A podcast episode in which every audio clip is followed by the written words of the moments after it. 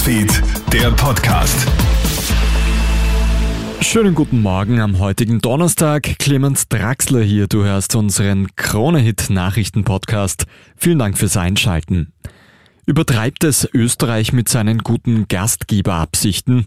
Heute und morgen früh findet in Wien eine große OSZE-Tagung statt und unsere Regierung hat auch Russland eingeladen.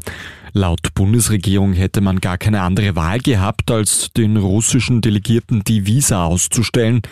Denn die Organisation für Sicherheit und Zusammenarbeit in Europa ist eine internationale Organisation mit Sitz in Österreich. Man müsse daher alle Mitglieder einladen. Das sieht freilich nicht nur die Ukraine anders, deren Delegierten jetzt an der Tagung nicht teilnehmen werden. Gleich 20 andere Staaten haben Österreich für diese Entscheidung scharf kritisiert und fordern bis zuletzt, die russische Delegation wieder auszuladen. Politikberater Thomas Hofer.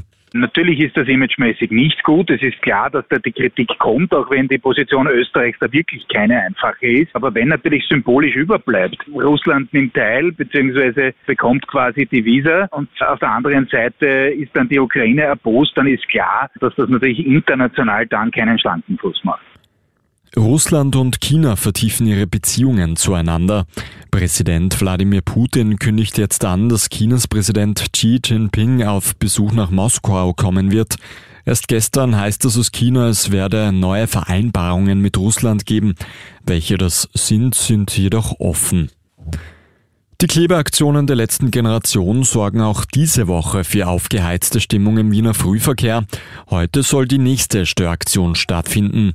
So manch ein Autofahrer greift zuletzt zur Selbstjustiz und zerrt die Demonstranten eigenhändig von der Straße. Rechtsanwalt Florian Horn sagt zu Puls 4, dass man das besser nicht tun sollte. Man muss natürlich immer bedenken, ist, da, ist man da irgendwie gerechtfertigt? Ist das eine Notwehrsituation? Aus meiner Sicht ist das aber zu verneinen. Ich sehe in diesen Fällen schon deswegen keine Notwehrsituation im engeren Sinne, weil das alleinige Sitzen auf der Straße ist mit höchster Wahrscheinlichkeit kein Angriff. Und RB Leipzig erkämpft gestern in der Champions League ein Remis gegen Manchester City. Die Favoriten aus England gehen in Hälfte 1 zu in Führung. Nach der Pause kommen die Deutschen mit den ÖFB-Teamspielern Konrad Leimer und Xaver Schlager aber besser ins Spiel. Ex-Salzburger Soboslai sorgt nach gut 70 Minuten mit einem Weitschuss für den verdienten Ausgleich für die Leipziger. Das zweite Spiel des Abends gewinnt Inter Mailand mit 1 zu 0 gegen den FC Porto. Vielen Dank fürs Einschalten. Das war der Kronet Nachrichten Podcast. Mein Kollege Felix Jäger hat am Nachmittag ein weiteres Update für dich. Einen schönen Tag noch.